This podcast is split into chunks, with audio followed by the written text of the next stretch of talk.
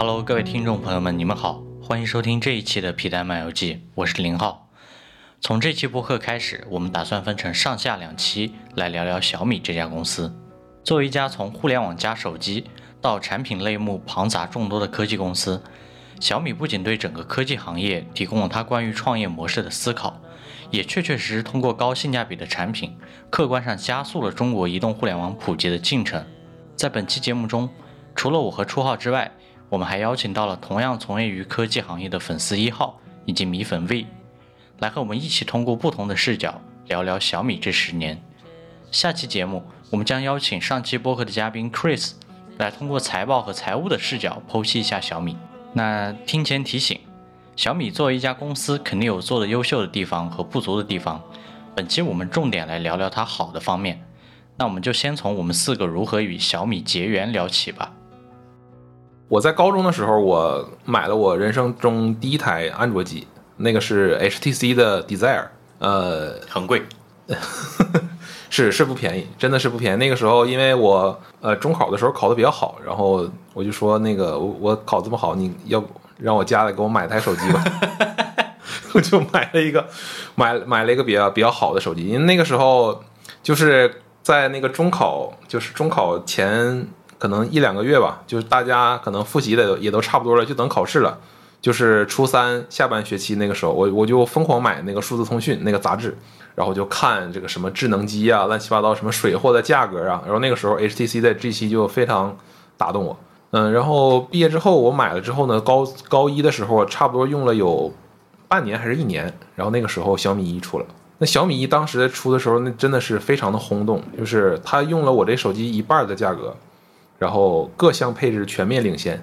并且呢，因为我在用 HTC 那个手机后半段的时候，那个手机大家如果大家如果当年经历过安卓的那个时期的话，就应该知道那个手机的也是号称也是刷机之王，就是能刷的东西特别多。到整个刷机刷机这个阶段的后期，我也就用了 MIUI，因为那是 MIUI 第一第一波支持的这个机型里面就有这台手机，然后当时我就差不多是大概在 MIUI 的第三个版本还是第二个版本那个时候，我就开始使用这个系统了。我觉得是真的是非常好用。那等到小米一出了之后，我顺理成章的我也认为说这个手机应该是小米，既然是自己做这个，呃，MIUI 是他们自己做的，那小米手机的 MIUI 应该是比其他的那些三方刷机包肯定体验要更好。那那个时候我就非常的心痒痒，你知道吧？然后，呃，另外的一个就是我非常好的一个朋友，他那个时候还在用诺基亚的 E 五二，就所以那个时候你就看到整个智能机的代差在那个阶段是非常的明显的，而且非常的市场非常混乱。他那个时候手机坏了，他也想换一个大屏智能机，嗯，那个时候我们就想要我们一起就买个小米一吧。然后我就跟我家里说，要不我把这个 HTC 给卖了吧？我可能买了刚刚不到一年时间，四千块钱买的手机，然后那个时候我就大差不多一千七八百块钱我就给卖了，因为我们那时候买的也是水货，HTC 那时候没有行货，所以就是市场的这个二手的这个折价还是挺多的。等到就我那个那个时候是什么时候，我真的有点忘了，但我记得印象很深，就是我们抢小米一那天晚上，我们十二点没有睡觉，然后在那儿等着抢那个手机，等十二点一到，那个官网就崩了，崩完之后就没有办法，那个网页根本就打不开，然后我就随便点开了一个电影，看了一小会儿，然后那个电影就是《让子弹飞》，我看了半个小时，然后官网又能打开了，然后我就顺手就买了两部，那个是小米第一次放大货，就三十万台。除了那个首批可能预售的那些之外，第一次放大货的三十万台里面，我买了两台，这就是我一开始用小米产品的经历。嗯，那我可能跟你稍微有点不一样啊，就是我们和小米的产品结缘，其实可能都跟小米一或多或少的有关系。嗯那我那时候其实是想买的，但是买不到，嗯就我是冲了好几波啊，是实在冲不到，那个时候就放弃了。后来我跟初号录播课前也讲了，后来跳到另一个坑里面去了，就是 Lumia。Lumia 的产品我一买还买两代，就是说一步错步步错，这个但是我后来其实实际购买的第一部小米的手机，严格意义上来讲是红米的一代，因为那个时候我跟初号基本上是同一年进入大学的，我记得我们那个时候是大一或者大二吧，我有点记不清了。对对红米的一代其，实红米一代我也买了，啊就是大一的时候。对我们当时在广州的大学城，他那儿有个商场嘛，商场搭了个棚子，拿着现货过来卖，我记得是六九九还是七九九，嗯，那个队大概排了四五百米，啊，所有人都在那儿去排队购买这个，所以他还没加价，没有加价。那那还挺那啥的。啊，大概就是这是我实际购买的第一台。那我后面其实关于小米手机呢，我是买过小米五，但是那是给我妈用的，嗯。我自己就没有体验过了。那我跟初号稍微有一点差异的是，呃，可能我米家或者小米衍生出来的产品我买的特别多，嗯包括你像什么呢？最早期的小米的手环，啊，我连买过三代，也包括了像什么米家的这种热水壶嗯啊，像这种空气净化器等等类似的这样的东西我也买过，还有甚至包括其实是小米投资的一些公司做出来的东西，那包括什么呢？包括最早大家比较熟悉的充电宝，光那充电宝我就买了好几个。对我周围的关于小米的产品，很明显是非常多的，但是直到现在，你看我真真正正使用过的只有红米的第一代。对，嗯这个大概就是我跟小米这边产品结缘的一个经历吧，算是。我可能买的东西和零号机这个 零号那个差差不多，就是我手机其实没有正经的用太多。呃，可能也是因为工作的关系，也不需要，都是这个 公司就提供了。对，所以就还用过几代吧。呃，但是其他自己买的话，确实是周边买的比较多，包括刚刚提到的手环也好，我也买了很多。呃，最贵的单品应该算洗衣机了，洗烘一体洗衣机。嗯，那个我之前我的室友也买过。对，然后包括这个呃风扇呀、这些东西，就是这些东西确实都买的挺多的。然后每次想买一个，尤其是现在特别多的时候，想买新品类的时候，嗯，不知道在选什么品牌的时候，第一个印象其实都是小米，都会想上那个小米的官网去看有没有这样的东西。和我们几个上了年纪的早期小米用户不同，作为新生代米粉的 V 是从十 Pro 之后才正式与小米结缘而深陷其中。这背后到底有哪些心路历程？V 也和我们进行了分享。因为那时候可能对于我来说能选的就是一加和小米两个牌子吧，可能是跟我早些年呃逛一些就是 Android 的一些呃玩机群体吧，比如说酷安这种平台，然后还有 B 站嘛，然后那个时候他们主要做测评也是。就是 B 站的测评主要是呃小米这个牌子，然后一加这些牌子会比较突出一些。那个时候还有魅族吧，应该。然后酷安这边也是，因为那时候小米是开放解锁的，然后现在也开放，但是那个时候可能会更加的没有限制一点。然后一加也是，那个时候解锁就可以呃去刷机，然后当时在酷安就看到了很多刷机包啊，然后呃包括刷机解锁之后一些模块啊，安可以安装的模块什么的，相当于就能玩机的群体就这两个品牌了，所以就。结实了 这两个品牌哦，我我之前用的是仰 OS，仰 OS 当时我就是被那种 fast and smooth，就是那种轻快流畅的，然后没什么别的太多累赘，然后非常贴近谷歌原生体验的那种 UI 被吸引的。然后后来从仰 OS 直接切换到米 UI 之后，就感觉是完全另外一个东西。嗯，那个时候。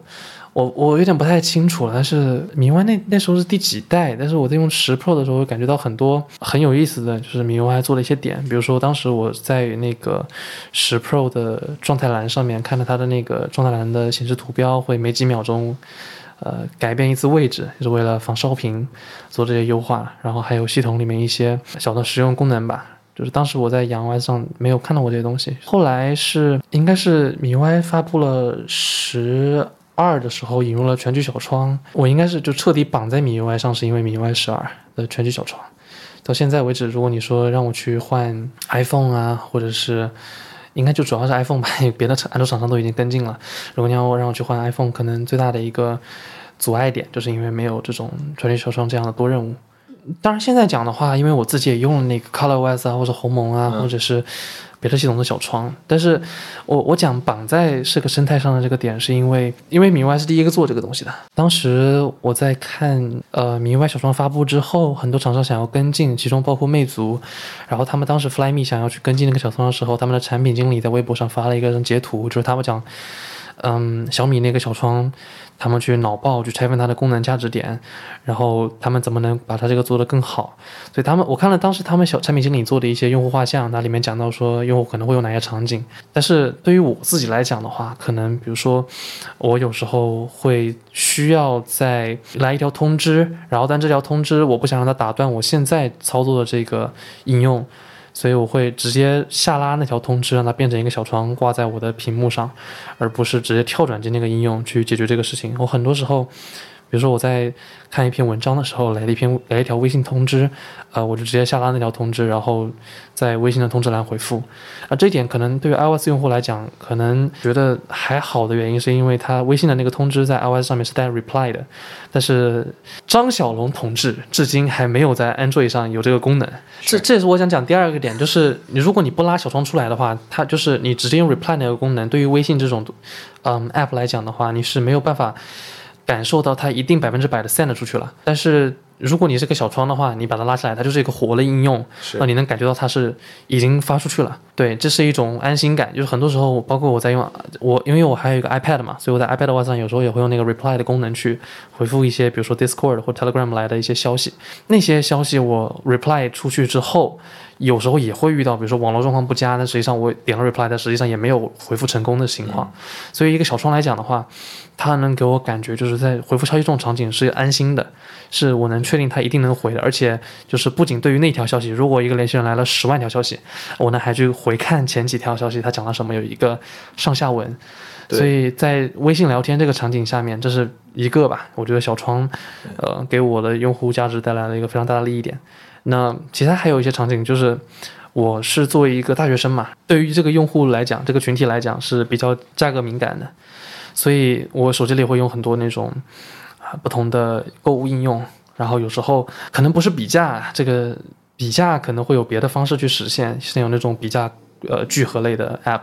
但我自己的话会因为有些比如说种树啊、种菜啊这种里面的。小的保持用户活跃度的功能，比如说我可能这个购物 App 一，我会打开这个种树，然后在购物 App 二打开那个种树，然后两边一起操作。这样本来他们这个 App 它需要你去一直留存这个 App 里的时间，我可以两个一起做。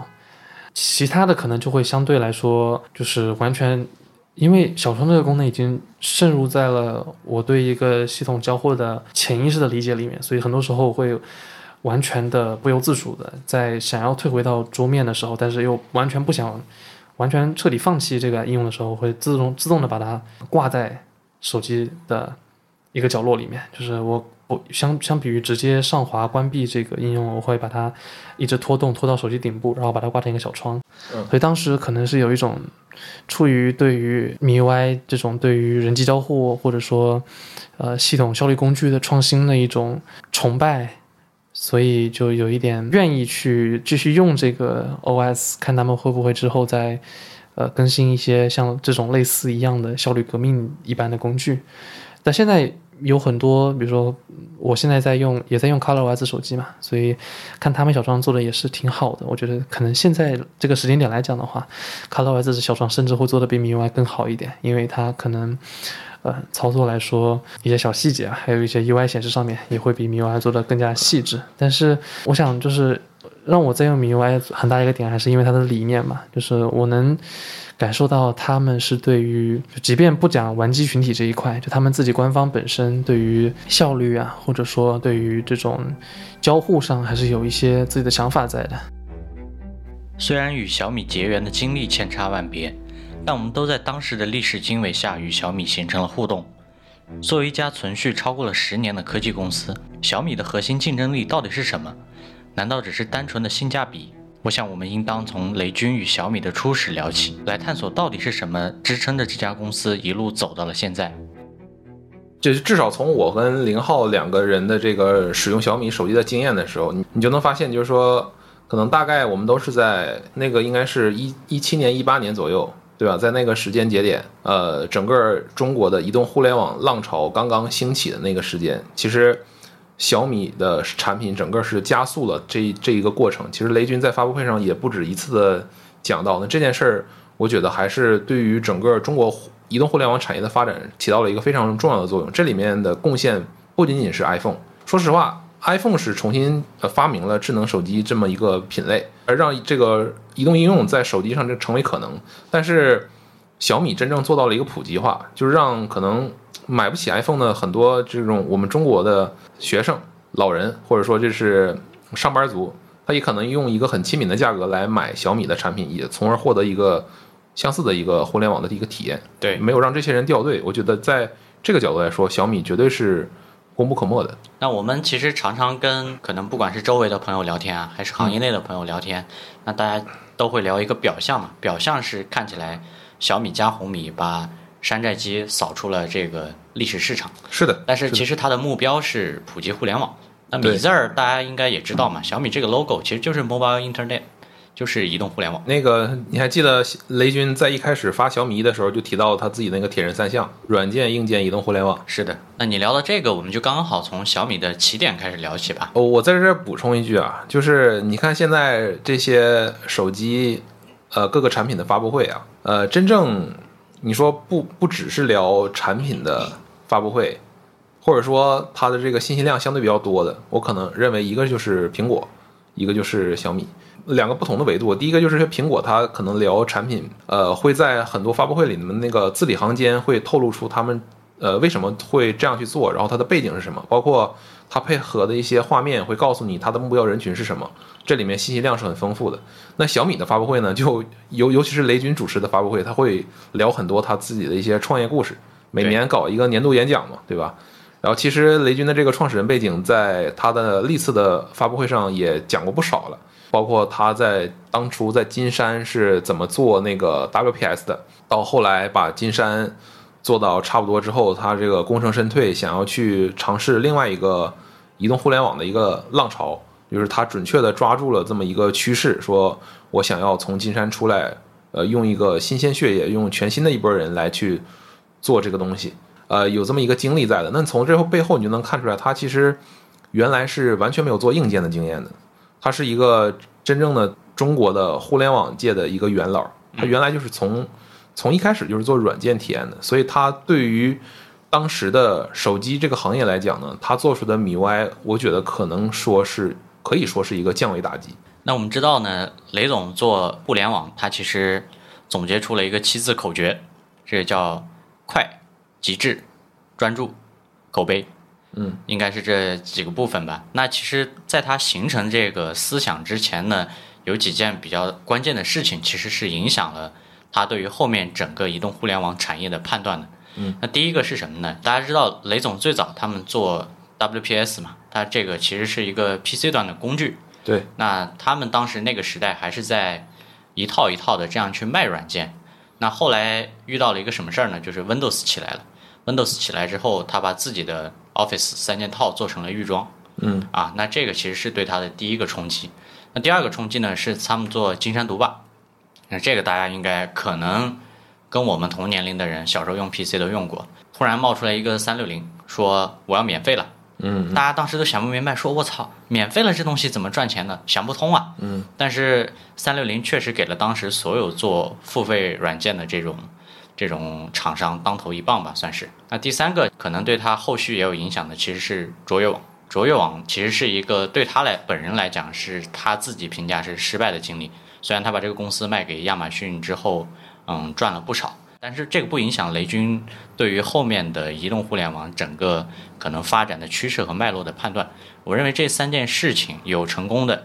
呃，扭转翻盘的，也有失败的，把公司卖掉的这些经历，整个影响了他对于后面小米手机这家公司本身的思考和判断。对，就是我们在提到互联网思维这这个词的时候，其实背后有很多引申含义。你比方说像呃免费、开放，还有这种叫普世，就是这些东西，其实我觉得它对于雷军应该说是比较深刻的影响了他后面做这些产品和做事的一个方式和方法。这就是小米在一开始的时候，其实就有呃有非常重的一个资本的投入。呃，一方面是因为这个本身手机这个产业它是一个硬件制造的，呃，非常的重资本投入，需要你可能压很多的资金在里面。那第二个就是说，因为这个雷军在整个互联网圈和风投圈是一个非常知名的这么一个人物，他在创业的时候呢，会有很多人就是就叫这个叫一呼百应吧，对吧？第三个就是我想说，这里面其实隐含了一个一个暗线，就可能也是我们后面想提到的，就是有这些资本的加入进来之后呢，我觉得对于雷军他的这个急切的想要去上市，可能是有一些影响的。就是说我们现在看啊，我们现在看，不管是其他做这些手机的公司，不管是华为、OPPO、小 OPPO、vivo，他们都是没有上市的公司。就为什么华呃小米在这里面一定要急切的去去上市？我觉得一开始就是有非常多背后的这些投资机构的资本进来，我觉得是有非常大的一个影响的。除了资本的加持之外呢，另一个就是，其实当时依靠雷军本身在整个行业内的积累的话，他一开始就给小米组成了一个算是比较良好的团队。那当时在书里是怎么说的呢？雷军说，当时做软件的最好的是哪家公司？谷歌。做硬件的最好的公司是谁？摩托罗拉。那我把他们的里面核心的人，啊、然后我认识的、我熟知的，我通过三顾茅庐的方式把你请过来，这事儿不就结了？他一开始从资本、人和对产业的判断三个维度，构成了他去做小米整个这家公司的一个基础。然后这个公司特别有意思的一点就是，他们第一年没有做手机，或者说他们的这个手机项目还在默默耕耘当中。这一点就是非常体现了他们这个互联网思维，就是我们先做一个最低成本的、快速验证、可迭代的这么一个产品，或者说交付的这种模型出来。那这个东西其实就是 MIUI。就我当时我印象特别深，就是在用 HTC 那台手机的时候，我最期待的事情就是每周五的这个 OTA。就是因为当时 MIUI 整个不管说是安卓也好，还是 MIUI，它整个这个体验也不算说是特别完善，在那个时间点嘛。但是每到星期五的时候，就是每次呢 OTA 的列表都非常长，然后它改善的那些点都特别特别明显。嗯，那个时候真的是每次 OTA 我都会很开心。基于当时小米对于米 UI 初代的思考，其实他们整个创始人团队的想法也比较简单。嗯，人跟手机去交互是有几个基础的构建的啊。他们一开始是做了电话、短信、通讯录、桌面这四个，他们认为可能用户会高频的和手机这个产品去交互的四个关键的模块儿。那尤其是主题这个，当时是所有的一众 OS 里面可能是最出彩的。那另一个其实跟米 UI 相关的，又是移动互联网一个惯用的套路啊。嗯，除了快，就是跟用户拉近距离。嗯，那他们当时做的事情是什么呢？就是一个功能上不上，或者上了之后好不好，完全在小米论坛里面靠用户投票去决定。这个不由当时的可能产品经理这样的角色去决定。那他们当时公司企业文化也非常鼓励这种机制，比如说一个负责这个模块的功能的这个负责人，弄了一个比较好的功能，那用户里在里面投票打分嘛，打分比较高，我就送你爆米花儿。那你要整出来的一个烂活儿，那用户对这个口碑比较差，除了要把这个功能拿掉或者改进之外呢，还会给你桌子上摆一个什么牌牌，大概就是说你这怎么怎么不思进取，做了这么垃圾的东西出来，要驱使你去进步。所有的其实你看这一切的表现方式，就看到雷军在二零一零年这个时间点上，对于移动互联网这个东西本身理解其实非常深刻的。两位有没有特别印象深的这种当时或者自己参与过投票吧？这种类似的这样的功能，就是最终用户投了特别好的，或者说哪怕是延续至今的这样的一个一个功能。我记得当时印象有一个比较深的是，它好像一开始的那个电话本要不要显示要显示几列信息，就是你一条一个一个条目就是电话号，首先是一个，然后啊拨打、拨打时间，然后你还要不要显示其他东西，比如说什么归属地，嗯，啊，然后或者说是这个这个通话人的可能既往的一些聊天记录，记录，嗯，对这个东西，他当时是有一些投票的，而且就是说这个东西改进的非常快，应该是第二个星期马上就就有改善。对，我觉得那个当时我们也要看，也要看一个客观的一个事实，就是说，呃，原生的安卓在那个时候是完全不可用的状态。就是如果大家在那个时候刷过，比如说原生的安卓二点三、二点二的那个时候，那你就知道。整个安安卓原生系统是非常粗糙的，所以米 UI 在这上面有非常多可以改善的空间。哎，我再提一个这个比较小白的问题，就是因为我我也刷过机那个时候，但是我没刷过米 UI，嗯，那个时候刷机其实特别麻烦，刷小米的这个步骤其实是一样的，还是说它其实也有针对用户去做一个简化，让它的这个这个这个 MIUI 会被更多的人去接收到？是这样，就是当时呃提供刷机包这件事儿，大多数还是民间爱好者啊，。对，就是我是一个可能参与过安卓开发或者编译的这样的一个人，我有经验，嗯，那我可以针对于呃那些开源的系统做一些自己的修改，这是就是国内的民间大神。那你如果刷这样的手机，呃，刷这样的刷机包呢，就是这样的，它更新一个版本，你就去论坛下一个版本，对然后然后你再把它刷进去，而且要找到自己的那个对应的型号。对对，并且这个时候呢，有有的时候可能是这样的，就是它可能有一个大的修改，就要求你必须把原来的那些应用的数据去先备份，然后双清刷进去之后，然后你再把那些东西恢复回来。总之就是那样。然后，但是小米不一样，小米可能跟一些国外的，比如说常年维护的那些。呃，有自己的 OTA 服务器的这样的公司是比较接近的，就是我所有的软件更新，我是不需要再去单独下载刷机包的，我用它系统自带的那些系统更新，我就直可以直接可以远程更新到最新版本，然后它的什么自动重重写那些东西都是全自动的。那这个体验就比你用刷国内的一些系统要体验好很多。那 MIUI 呢？大家知道，其实整个在手机出来之前，它是维护了一年多的。那这个产品其实从零打造到一个可以去服务手机的这样一个阶段之后呢，其实雷军他们的团队才交付出了小米一这样的一个产品。嗯，那小米一呢，大家知道，当时其实中间他们还是切过一次高通的芯片的。小米第一代一开始是打算就跟高通合作的，但是在他们当时项目立项的那个阶段呢，选的是一个仍然是一个高通双核的，大概主频的频率没有后来小米第一代那么高的一个芯片。嗯，啊，做过手机开发都知道，如果你要中间可能换换整个 SOC 的这个部分，对于你项目整个进度啊，包括开发的压力实际上是很大的。那他们其实中间换过一代，是项目立项之后做了一段时间，发现哎，怎么高通有更好的东西？那我们能不能拿过来用？嗯，你想一下，当时几个可能手机开发经验有，但是对于这个什么比较执拗的一帮人就决定，哎，可能可能这就是什么工程师可能对于一种产品的好的追求吧，在这种理念导向下，决定把小米手机的第一代临时去切过一次 CPU。那小米从第一代到目前为止，我们看到了它到了第十二代。就整个手机的这个产品序列，作为一家存续了超过十年的公司，而且它现在变成了世界五百强，嗯，那它一定是有它的核心竞争力在的。对，那我们刚刚我和初浩还有这位不愿意透露姓名的粉丝朋友，刚刚 在录播课之前，我好长们我们激烈讨论了一下小米到底核心竞争力是什么。那我跟初浩其实比较早期的时候就相对来讲达成了一个共识，这个共识是什么呢？效率。嗯，对于用户来讲，这个效率最直观的表现形式是性价比，就你能看到它的东西很便宜。嗯，但是我们仍然认为这个是整个它的公司基于效率这件核心的事情本身出来的一个手段或者外延。它是一个结果，它是整个效率这个价值导向的这么一个结果。嗯，但是你要说，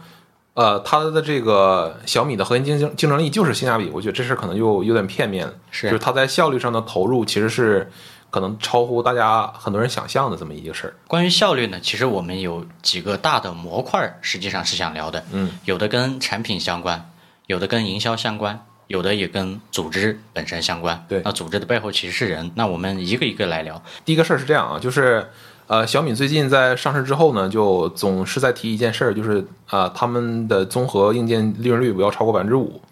那大家呃一呃有很多粉丝一看到这个东西就说我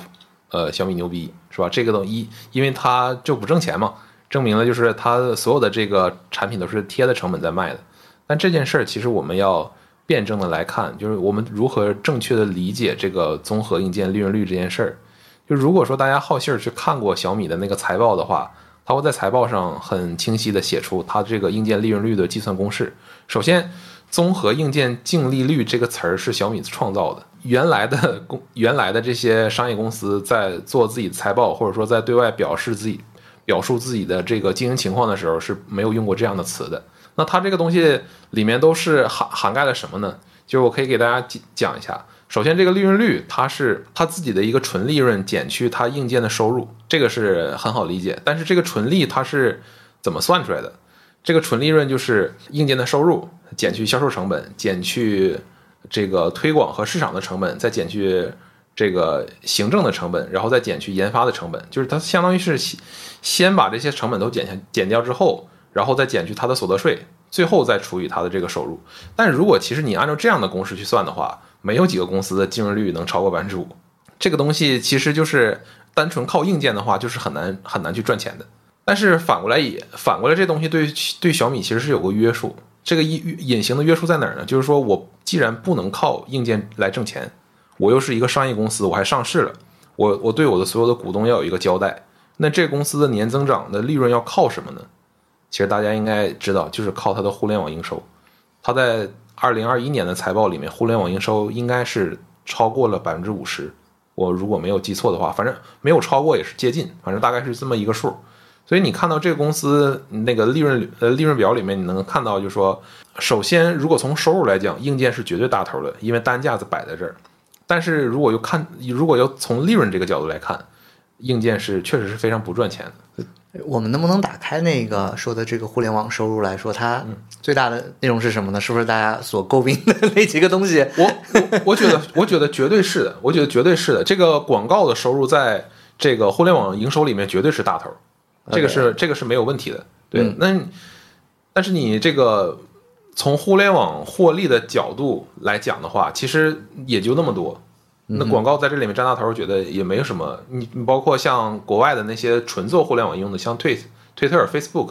呃 Ins 这些，全都是你说它的互联网营收里面，难道广告不是大头吗？当然是。你看那个推特里面，包括微博也是，都是其实都是这样的。但是如果你作为一个售卖硬件的这么一个品牌或者公司来说呢，那这件事儿其实就是口碑就是褒贬不一的。呃，我如我如果没有记错的话，也确实是小米第一个开始这么干的。然后第二个部分其实是，呃，手机这么这么一个硬件的一个品类，它其实是非常依靠体量来维持低成本的这么一个产业。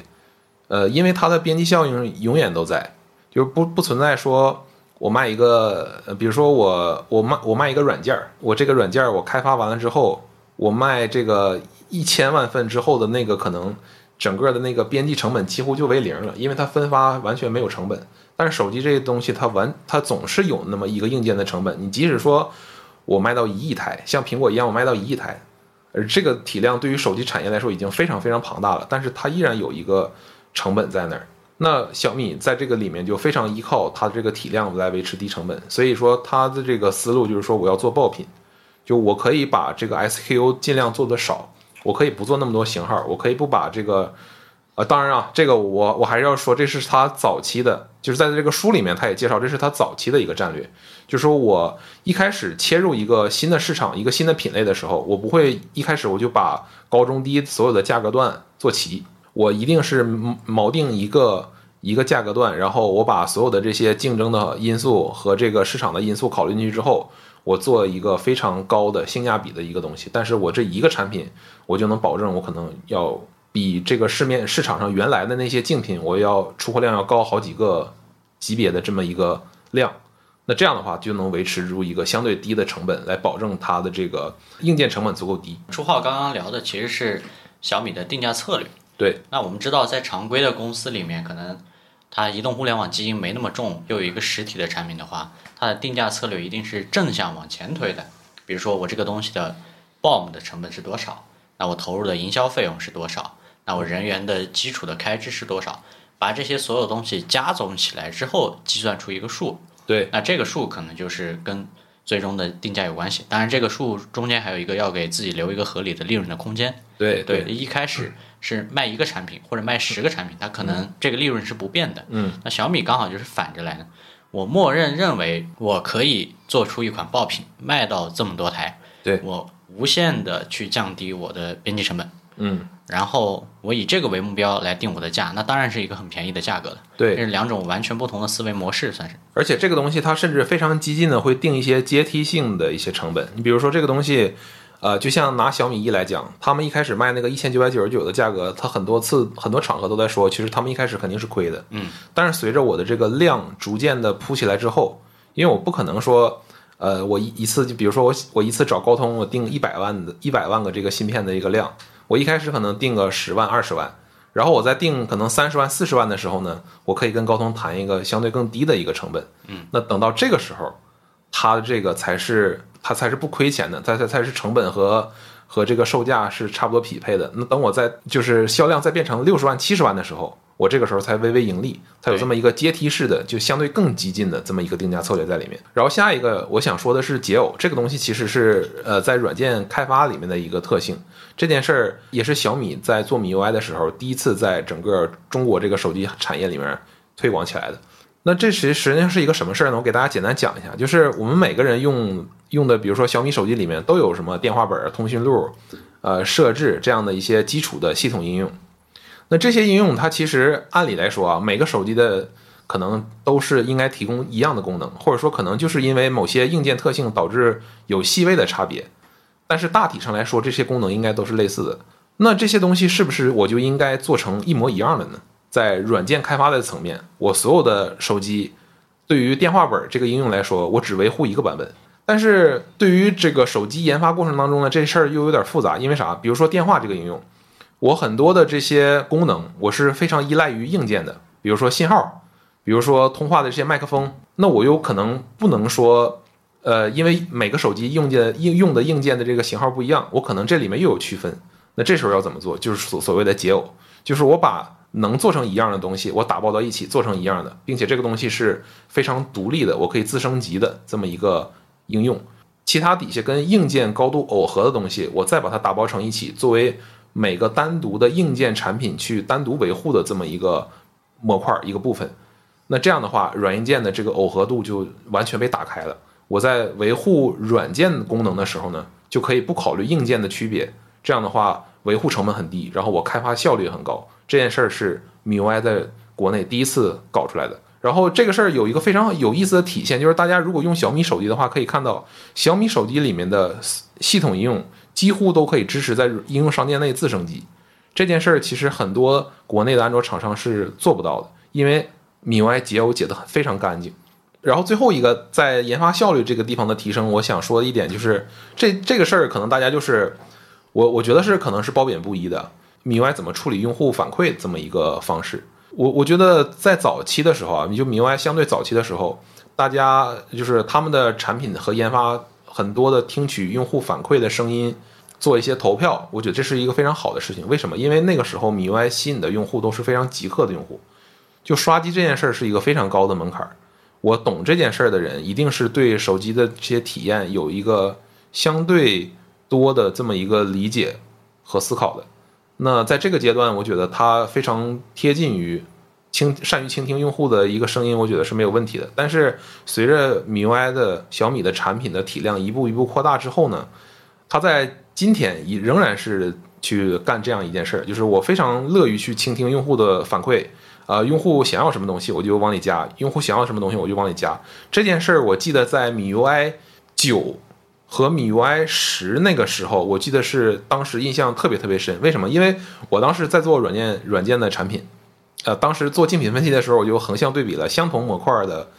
呃，不同的系统都有哪些功能，然后我就发现米 UI 的功能非常非常多，有用的没用的，就是很早之前维护的新加进来的，这样各种各样的功能都有，每一个模块差不多都是这样类似的一个表现。呃，用户要什么他就给什么，那这件事儿你。从这个从用户的角度来说，我挺好的。就是如果这功能是我提的，然后这功能可能不到一个月之后开发上线完成了，那我当然是很开心的。我觉得这个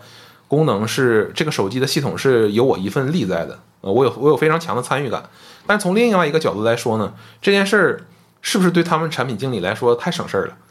就是很多事情他们没有一个相对自己的一个理性的思考，就说，呃，用户提了这个需求，它到底代表了？怎么样的一个用户群？这个用户群是不是我的手机的一个核心的用户群？它占所有人的这个比例大概是多少？会有多少人跟他有一样的需求，会用到这样的功能？我觉得他们对于这个地方的思考是相对来说比较少的，进而也得到了一个结果，就是米 UI 当时那那那些时那那个时间点，它的系统是非常臃肿的，就是一个不太熟悉手机系统的一个人。刚一拿到米 UI 的，刚一拿到小米的手机看米 UI 的设置项，他会觉得非常的理解成本非常的高，上手门槛也非常的高，就有点像是什么呢？有点像是三星那个 One UI，就大家不是说那个 One UI 那个操作手册可能他妈有一本新华词典那么厚吗？我补充一个例子，其实最简单的那个就是我们可以那个下拉菜单，嗯，它的那个快捷开关，你会发现小米的那个快捷开关特别多，嗯，icon 特别多，可能有一些常用的，其实大多数手机可能都都都差不多，但是确实会还是多出来一些，就是你可能平常在其他手机上你你找不到的这样的一些按钮，就会显得整个操作界面很臃肿。啊，那其实除了这个设置菜单里边儿快捷开关，还有这个一些我们常用的应用里边儿，它都会有多出来非常多你个性化所谓个性化的设置。但是正是这些个性化的设置，让你的整个观感上来说，其实显得特别的复杂。它让米 UI 变成了米 UI，但是 但是这事儿反过来说，就是对于可能新用户来说，稍微有一点那个就不太友好。你你说这个，我正好想起来，就是米 UI 的通知栏，就是它在老机型上还保持了就是两个版本同步都存在的，就是有有它的这个新样式的米 UI 十三和十二的这种。就是分左右两侧滑下来之后，它是左边是通知栏，右面是快捷开关。嗯，还有一种就是像安卓原生那样子，啊，就是上面是快捷开关，下面是通知栏。它这两个东西，两个东西在新啊、在旧机型上全部都有保留。就是我在升级大版本之后，这件事儿呢，它可能还要考虑说啊，我这个老用户啊，可能这个使使用新的东西还有门槛儿，我要不都给他留着吧。然后其实你可以随便就是切，你想用新的就用新的，你想用旧的就用旧的，哎，这个挺好，对吧？并且呢，它这个东西它呃反向就又拖累了它的研发的效率。刚才我们讲的那些研发它做的非常好的那些东西，在这个上面反而又有拖累。那刚刚聊到研发的效率呢，我刚好想补充一点。呃，我记得雷军那本书里面他提到一个什么事儿，当时有个好像是微软的人找他聊天儿，说雷总，你们这个小米的米 UI OTA 的频率这么高，每周更新一次，那我们微软就不敢这么干，我们用户太多了。我们要是更新一次出了 bug，我们要被用户骂死。他说：“雷总，你们怎么解决这个问题的？”雷军说：“很简单，我们把手机做了 A/B 分区。那这个其实就是他们早期的一个对于对于这种研发效率或者研发机制的一种保证性的尝试。那在上古的阶段，它就有这个策略，可以保证用户哪怕 OTA 完全失败之后，他仍然有方式可以重新进入手机。这个也算是一个一个开拓者的这样的一个角色吧。对对，你你举的这个例子尤其开拓，因为 A/B 分区这件事儿是小米一，他在他在推自己的产品的时候，第一代产品他就已经这么干了。对然后要谷歌原生支持这件事儿，要等到什么时候呢？要等到差不多二零一八年、二零一九年，谷歌原生支持 A/B 分区，就是说我刷一个系统之后，我可以刷到 B 分区，然后如果 B 分区有问题，我就马上可以回退到 A 分区。对。所以这个地方小米确实很厉害。那聊完研发的这个效率本身呢，我们来聊聊第二个点，其实就是营销的效率。嗯，小米一开始做米 UI 的时候，就注重减少跟用户之间沟通的层级的这个理念，其实一直延续到了它营销的方方面面。因为营销本质上是品牌对用户传递信息的一个过程。那这过程中间，呃，相对于传统的手机厂商的话，比如说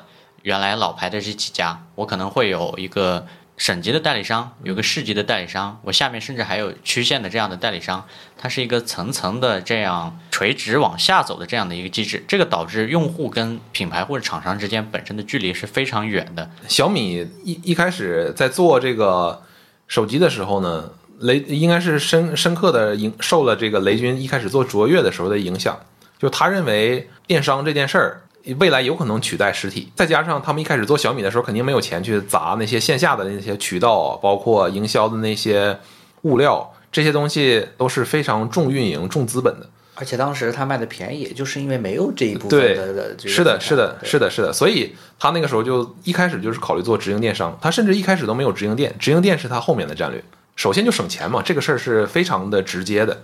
呃然后另外就是所有东西都受自己的管控。他说他们当时为了做这个直营的电商，干过一件什么事儿呢？负责搭这个电商平台的几个小伙子，不是要验证整个电商的这个通路嘛？嗯，啊，那几个程序员呢，就刚开始搭了一个 demo，然后自己进了一些可乐，在这个系统里面去验证一分钱抢可乐的这个事情，能看到一些程序员在改 bug，啊、几个哥们儿推着小车在整个办公室里面飞奔着去送那个可乐送货，你想想这个场景还是挺有意思的。是他们通过早期的这种 demo 去验证我整个直营电商的这条路径，在二零一零年的这个时间点，二零一一年的这个时间点能不能跑通？这件事儿我们可以可以可以讨论一下，就是在一开始小米做出这个选择的时候，你可以说是它迫于无奈，因为它的成本、售价综合考虑，它可能没有办法去重运营这些线下的渠道，但是线下的渠道这些它所吸收的，就是所所花费的那些成本，也就是说刚才我们讲到的那些售价里面必须要体现出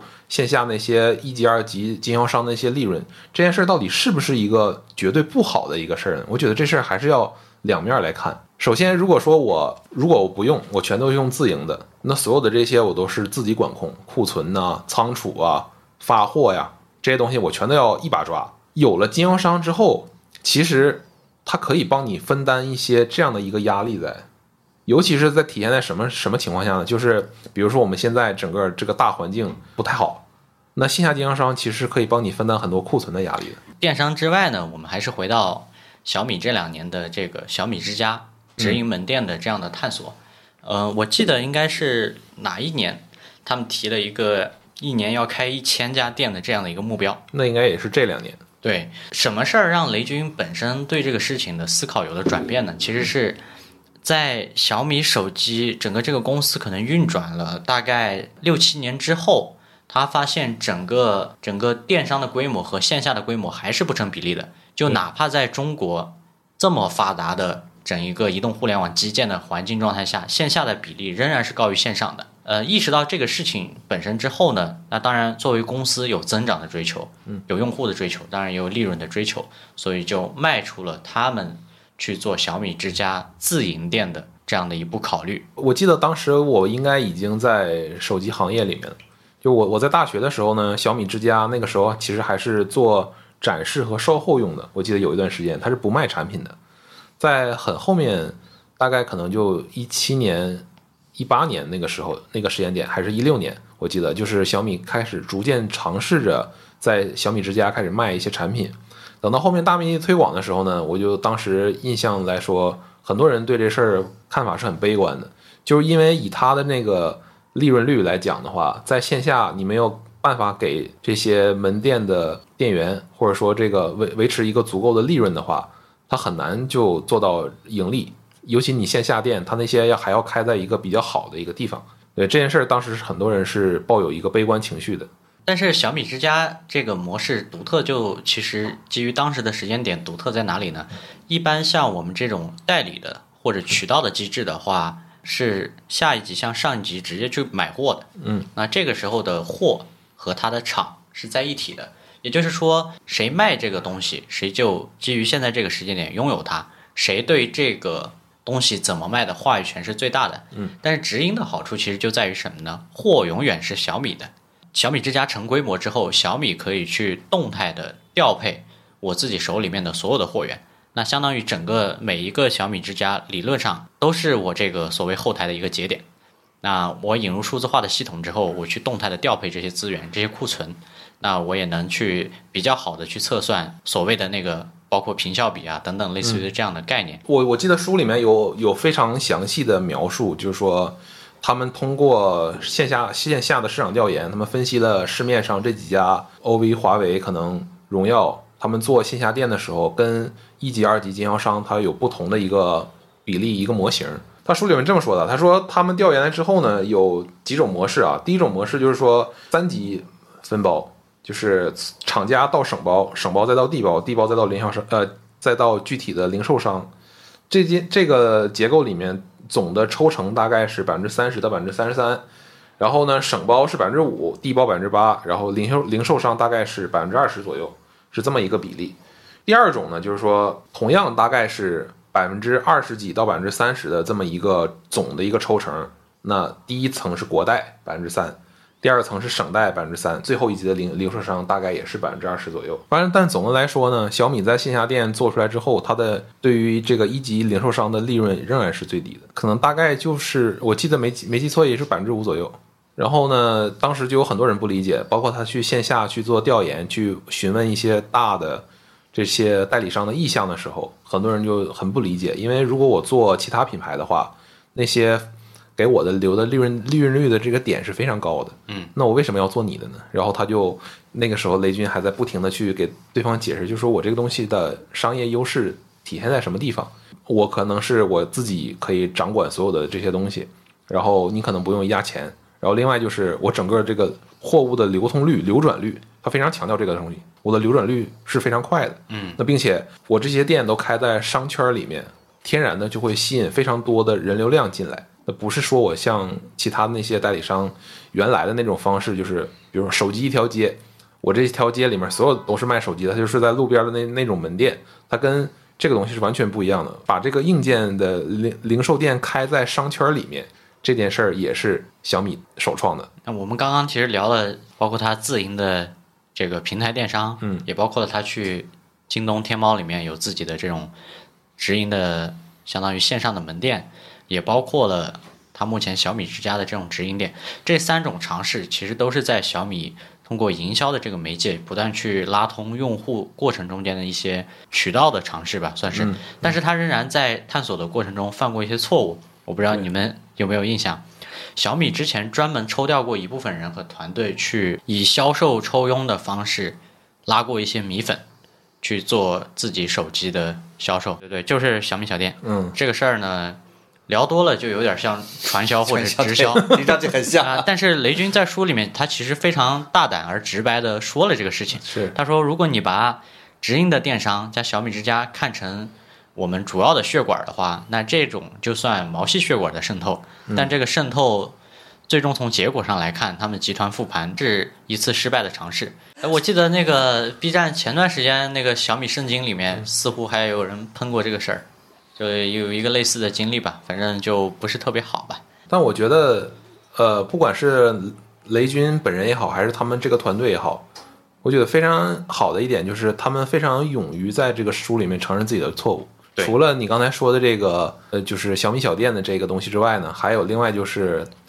他们那个 AIoT 的那个战略那个那一次，没错包包括红米的这个命名，其实大家应该也注意到了，为什么红米在整个所有的官方的场合，包括他可能也要求媒体会尽可能的用 Redmi 这个词来去表述，要为的就是要跟小米做出一定的区分，包括呃早些年那些生态链的公司，要不叫什么绿米、紫米，紫米对这些东西，其实一开始他们认为这个是犯了一个很严重的错误，就是他们稀释掉了自己小米这个品牌的一个是的一个属性在。嗯小米一开始在做自营销的时候呢，他很强调，就是我我们刚刚包括我们刚才讲到的，就是雷军他非常呃理想化的，就是认为说我的电商可以取代线下的这些渠道，然后我认为我的这些极致的效率可以带来高的性价比，自然而然的就会有用户进来。然后所以呢，他在投营销的时候呢，也不会像传统的，比如说像 OV，我们会请那个非常大的流量明星代言，代言这件事儿，在小米初期早期的时候是没有的，完全就是非常纯粹的说我靠产品说话。我感觉那个时候小米的营销就是我要开卖了，几点开卖，这就是他自己对自己最大的营销。对 对，我只有多少货，一一这多少开货多少就卖完，呃，这个是我觉得他对自己最大的营因为销。那个时候那个时候小米的，包括雷军的微博，在互在那个在互联网上声量真的很大，就是他们这每次发的这些微博都是一个非常明确的信号，就是我导向了，我最终我我就这么多货，就到到时候了，就你就买就完事儿了。对对吧就是到点预定，对对，然后加上它的最后一页那个价格页的那个 PPT，对，这就是它最大的营销的这个这个物料。是那个时候他确实确实可能也不需要考虑说我需要引入一个外部的东西进来，然后说扩大我的影响力，他可能还没有到那一步。所以说他在那个时候也是为了追求，不管说我们刚才聊的这些也好，还是追求极致的效率也好，他在营销模式上确实还是跟传统的那些手机厂商还是挺不一样的。我不知道你们俩有没有一个印象啊？嗯像我们上大学的时候，大家还有些时间把像微博啊、微信公众号啊这种媒介叫新媒体。除了像你刚刚讲的，我销售模式本身和这种新媒体的营销是直接相关的，另一个是他也认为，如果直接用这种微博啊、微信公众号这种媒体去做的话，离用户的距离更近。他们甚至给那种负责客户支持和维护的这种员工定了一个 KPI 的指标，就是一个多少多少小时之内，你要去在微博的下面去响应用户的评论。这个在他们早期反正是一个很很硬的指标吧。这事儿我没有印象，是不是小也确实是小米最开始搞的？就是嗯你一旦在微博上发了什么负面的一些反馈，马上下面小米服务的那个评论就来了，嗯，就说我私信你了，怎么怎么地。嗯，被官方翻牌，对对对，这种事儿我记得可能也是小米，不是它最早也是第一波带起来的。嗯，那就是从我们刚才聊到的，不管是研发的提效也好，还是营销的这些提效也好，其实背后都离不开一个大而全的那么一个数字化平台的搭建。我所有的数据，你从研发来讲，我们刚才讲到的，你所有的物料成本、这些流转的周期，包括软件开发的进度、用户反馈的进度这些东西，也包括营销每个直营店的库存，是吧？型号的流转这些周转这些东西，它全都依赖数字化平台这么一个背后的大的一个东西在，就是你必须有这个东西，我才能实时的去调控。实时的去把握这个进度之类的。我记得我印象当中很深的一点，就是因为小米在线下开始做这种自己的直营直营门店之后呢，其实虽然说那个看起来利润点这这一块儿它是不如这个线下那些其他的品牌的，但是呢，大家也感受到了一定的压力，因为小米对这个行业里面又带来了一些新东西。这次这就是它要发力线下了。嗯，那这个时候回过头来看，有些品牌又看自己的一些渠道的流转的效率。那这时候发现，因为小米有这么一个纯数字化平台的这么一个搭建，我可以精细的看到我每一个产品在每一个门店的这个库存销售情况是怎么样的，包括他们，我记得他们在门店的监控，其实还能看一些呃人流量的这些这些情况。那这种东西，你在对于一个依托线下经销商、代理商的这么一些。品牌来讲，这件事是完全是不可能做到的。啊，你看我们刚刚聊的所有的东西，其实在以小米手机这个产品为主轴线去讨论小米关于效率这个关键词是怎么在它的整个商业模式里面去落地的。但是同样有一些其他的东西，那仍然是小米手机这个业务之外，小米在效率这两个关键词上面的延伸。那比如说第一个，我们来聊聊 IOT 或者叫 AIOT。小米一开始做自己的这种生态链公司的时候，其实是雷军的想法，是想验证他在小米身上的这一套商业模式能不能在其他行业去复制。那这个时候的话，它是多而广的这么一个概念。那它跟这种生态链企业的关系是什么呢？我投资你，但是我不控股你，相当于我给你在背后提供资源的支持、资金的支持，整个话语权还是在这个这个实际执行业务的这个公司的。那这里面呢，呃，他们当时想去重塑一百个行业，这是他们的口号。那一开始最早的第一个产品呢，大家可能印象非常深刻，充电宝。他们在充电宝这个事情上是怎么落地的呢？就是关注了两个点吧，就是大家现在看来可能不是那么重要，但是在当时那个时间点上非常重要的点。第一个，好不好看？大家可以想一下，在那个时间点，你能一百块钱买到的充电宝是什么什么东西？他们做了一个那个铝合金的机身，然后那个圆角也是为了去让人手握的更加的舒服。第二个就是同等大容量的这种规格之下，我能定出一个最便宜的成本。这个其实就是小米定价的一种策略，他就做了这两个点，然后把整一个第一代充电宝给做起来了。那第二个其实非常极致的例子呢，是小米手环的第一代。嗯，那这个是因为小米当时投资了华米嘛，当然华米现在叫什么 Amazfit Amazfit 去单独去上上市了。那小米手环第一代他们去定义这个东西的时候，是在考虑用户需求，就是基于一个非常合理的价格，用户的需求到底是什么？我拿到一个手环，那他们当时最关键的决策点是要不要屏幕。因为屏，哪怕是最原始的那种单色的屏幕，在手环的这个产品里面，仍然是一个比较大件的或者一个比较高成本的物料。嗯，那决定再三之后呢，它以一个七十九块钱的这个价格，交付出了一个不带屏的小米的手环。那这个手环呢，我如果没记错的话，在全球一共出了两千万只这样的一个销量。它初代手环就已经差不多是横扫了整个。当初这个智能穿戴的这么一个市场，我那时候还在，也是在大学，我我我也我也自己也买了一个这个小米手环。当时就是很多人都在说这个这个东西是未来，智能穿戴是一个非常好的一个概念，呃，对，非常好的概念。不管是对于产业投资来说也好，还是对于用户这个角度来说也好，都是一个非非常新的一个东西，并且呢，这个市场上还没有一个很好的解决方案。那个时候大家都在在都在做，我记得那个时候海外有个什么 Fitbit，是吧？嗯对对，对，还有就是各种各样的这样这么这么一些东西，但是他们的售价都很高。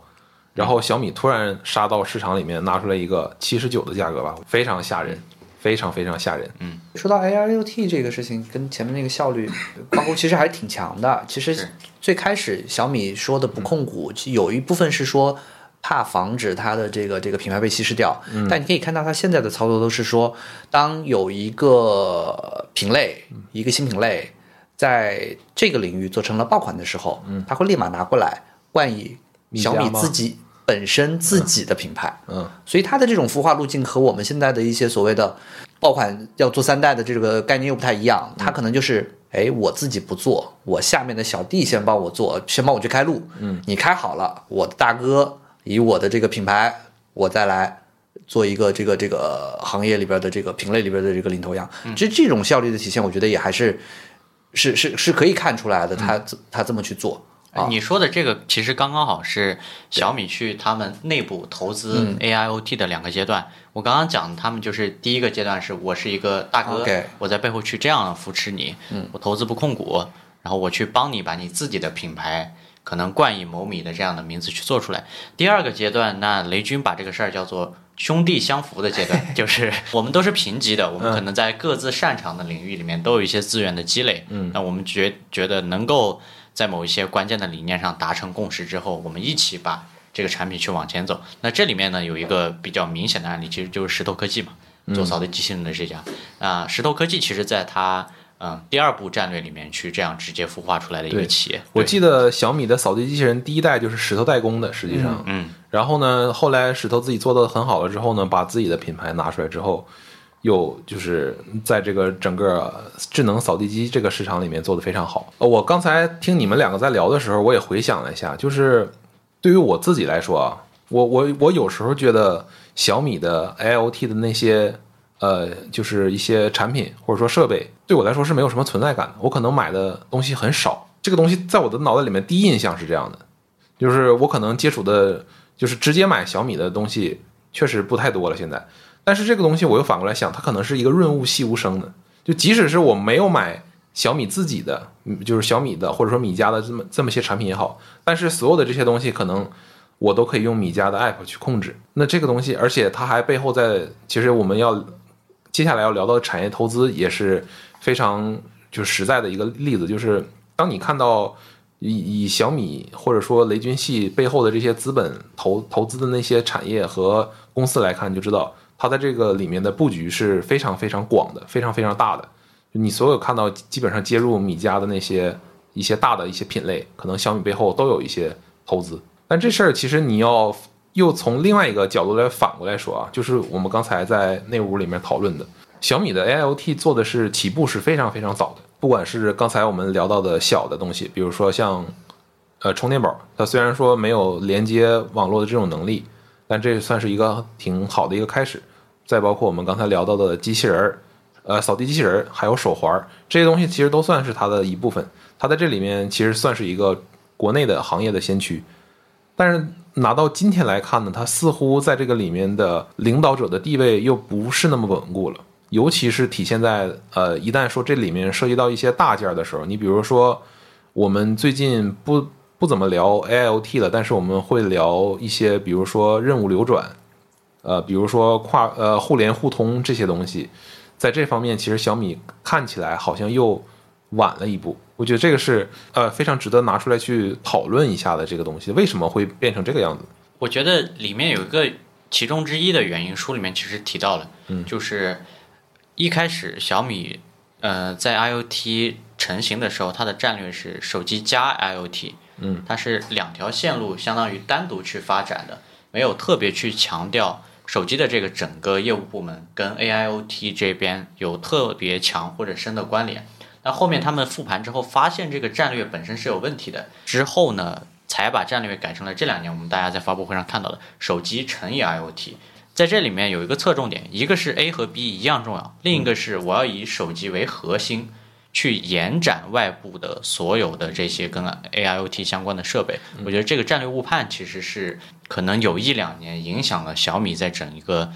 你刚刚讲的这种互联互通的这个维度去发力的呃一个原因吧。从用户端来看的话，其实就会发现早年的这些设备之间的连接都是通过不同的 app。嗯，就是我可能举个简单的例子，我手环是手环呀，单独的手环的 app，、而且我不同品的这个手环，可能因为小米它自己家有不同的这个手环嘛，对吧？嗯可能有这个牌子的、那个牌子的，都是他们自己什么什么米的那种牌子的。嗯，你会发现这些不同的米之间，它用的这个都还不一样。是 它不像现在可能有一个，比如说类似于叫运动、嗯啊，像这个这个苹果一样，或者是像什么就是健康啊这样的一些东西，它可以统筹。我们从这儿也能看出来，其实简单一个符号的改变啊，对于一个公司的战略或者说它的一个业务业务层面的一个影响到底有多大？除了小米对于这些 AIoT 生态链企业的孵化呢，这两年可能有一个不是被特别多普通的消费者或者用户关注或者感知到的点，其实是小米关于整个包含了消费电子在内的这样的产业的投资。嗯，那我举几个例子，比如说 TCL 下面这个做屏的公司叫华星光电，对这个也是小米通过那个顺为资本和那个长江产业基金。去最早一批投资的手机相关的产业链之一，当然它包括现在自己在做车，做车之前就很早去投了一些，包括做自动驾驶的，也包括做这种自动驾驶芯片的一些还有做做电池的，对对对，没错没错，就这个事儿，其实呃，有从一些证券机构发出来的一些研究报告，其实就能看到非常多，呃，就是刚才我们讲到的，呃，小米系的这些基金，他们都投了哪些的产业？你像刚才你说那个华星光电，其实我们在一开始。就是在手机这个行业里面做显示屏的时候，华星光电这个公司确实是名不见经传的。我们在供应商列表里面基本上很难听到说，我想导入一个国产屏，我想就是华星光电也很难出现在这么一个里面。是你再不其次，大家会考虑，比如说天马，BOE 啊再比如说维信诺，对啊再比如说那个 BOE 啊等等类似于这样的对厂商，我们曾经的脑袋里面的固有观念就是，好像京东方 BOE 在这里面算是国产 OLED 里面做的算是比较好的，并且也有非常多成功的量产的经验。但是好像华星光电一直就是似乎没有出现在我们的视野当中。但是突然有一天，小米的旗舰手机拿出来一个华星光电非显示效果非常好的，不输三星的这个屏幕。我觉得小米在这里面背后的推动力应该也是非常大的，并且你看我们现在这两次红米的发布会，嗯，就是每次就是卢总在台上大大方方的讲出来，我们这个屏幕用了哪些国产的供应商，而且还不是一家哦，每次都是两家到三家。这个事儿其实确实是小米的这个逻辑是一以贯之的，它确实在这个产业里面帮助了很多的上下游的供应链的公司去一起去成长，然后并且呢，最终还是他的那个逻辑，就是我要降低成本，提高效率。是对。那你其实这件事情本身对于用户也有利好。嗯那我们录这期播客的前一天，刚好呃红米在开这个 Note 十二系列的发布会，对你能看到 OLED 这个屏幕的价格已经被干到了几乎一千块钱左右，一千块钱出头。是的，那这个你放到哪怕一年前，可能都是很难想象的事情。我大概总结一下，我们其实前面聊的，我们从小米的米 UI 开始聊起，我我们讲到了小米对这个行业贡献最大的关键词其实是效率，是不管是它和用户接触的方式，它给用户卖东西的方式，以及它营销用户的方式，包括后来它去孵化和投资这样的一些一些方式或者手段吧。那从这里面呢，其实我们能看到，雷军就是在落实他一开始的那七字互联网箴言：快、极致、口碑、专注。我们前面聊的这些，你别看“效率”这两个字儿非常简单，就是我们还是不要忘了，就是小米在这个行业里面带来了非常多的创新。比如说，我们像我们聊到的，像这个米家的这些数字化平台的创新，然后米 UI 这个整个发布节奏的这么一个创新，再比如说这个我要追求极致效率、高性价比的这么一个商业模式的创新，这个这个商业模式可能是它在手机这个至少在手机这个品类是独创的。嗯，就是我要要追求一个极致的高性价比来去迎合用户，然后吸引更多的人去购买我我的这样的一个产品。那这些事儿，包括呃，在它之前是没有人专注在线上这个市场的，线上这个市场是小米创造的。当我们挖掘出小米一切行为背后的原动力是效率之后，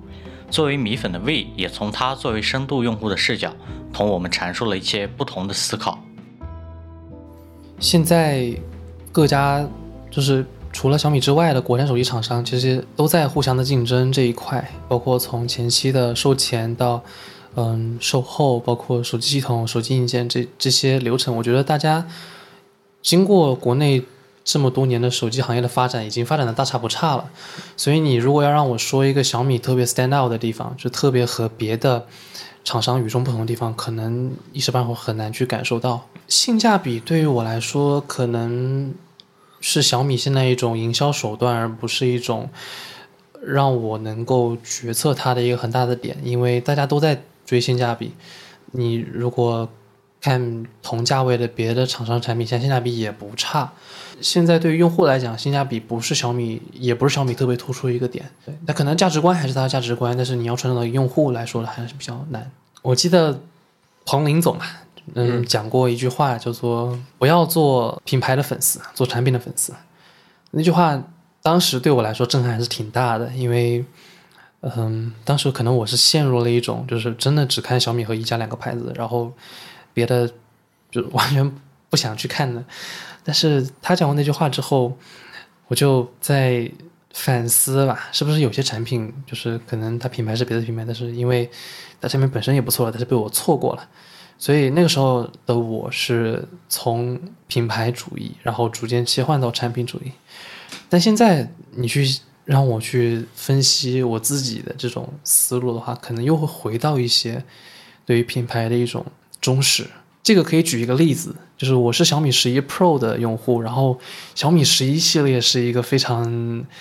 众所周知是一个质量非常好的一个系列。对我，我也是非常幸运的十一和十一 Pro 的双代用户。然后因为这两个产品已经跑了非常多的售后，虽然跑了很多售后，我还是如果你说我明年或者说下一代我要换什么手机，可能还是会有点考虑小米。因为我还是相信说，相信这个品牌它的，呃，用户群体，它是能够 hold 住的。我相信这个品牌未来的战略是对的。我相信这个品牌未来还会给我的手机的体验造成一些不能说效率革命嘛，至少在效率上面还是会有创新点的。我相信这个品牌未来的产品定义还是会往用户最想要的这个需求。或者说，他们对用户的需求价值还是抓的最准的。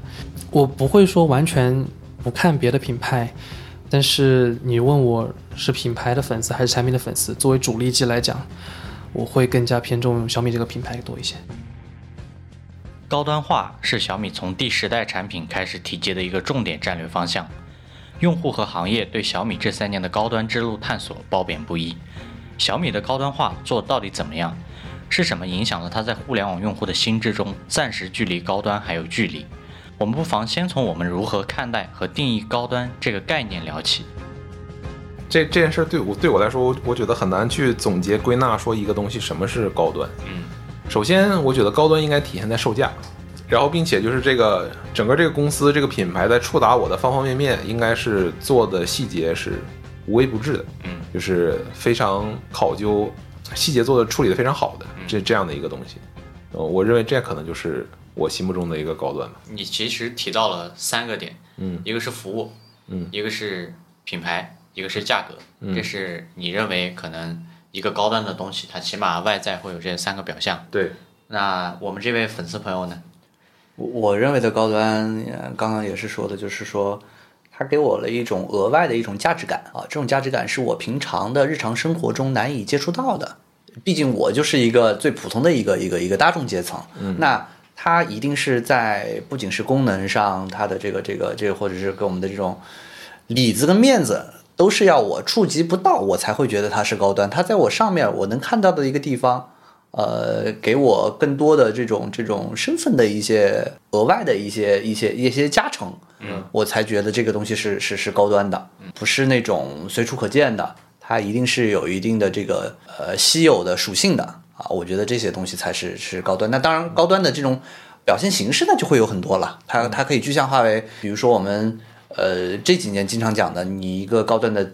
你你一个高端的一个一个手机来说好了，你必须是高刷屏。嗯，对吧？你必须是一个一个可能某些时候说是一个 OLED，呃，Mini LED 那个那个那个就是算了啊，就是就它一定是稀少的和这个不是所有人都用得起的。那我的观点跟这位粉丝有，我的观点跟你有点接近，就是我脑海里面这种抽象的高端呢，就是他卖一个我脑海中的期望，这个期望我现在或者我将来可能有好几年我都达不到的这种期望，就是他卖了一个这样的东西给我，不是卖了一个单纯的产品给我。但我有一个疑问啊，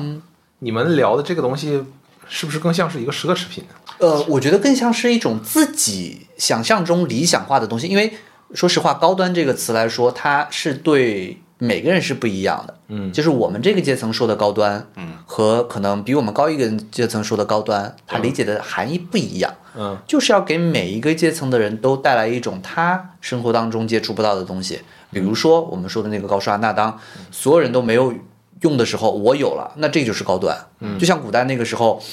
他们那个王室，就是说西欧王室用的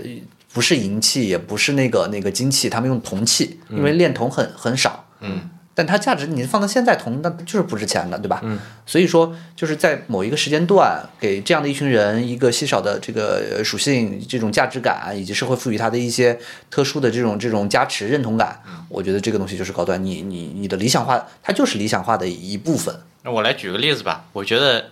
iPad Pro 这个产品本身对我来讲，我认为就是一个很高端的产品。那它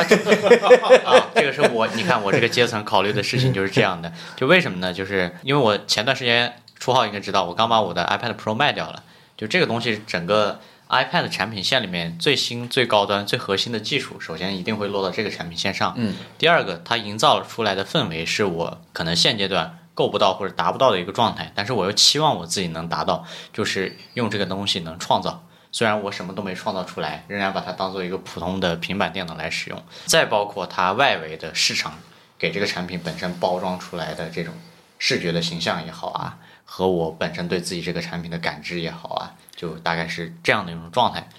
还是很抽象。对，但是你看，我们如果把这个事情拉回来看的话，会出现这样的问题，就是你看我们刚刚一直提到的说这种功能的稀稀少性，或者说它某一种某一方面特质的这个稀少性的时候，发现小米其实是有的。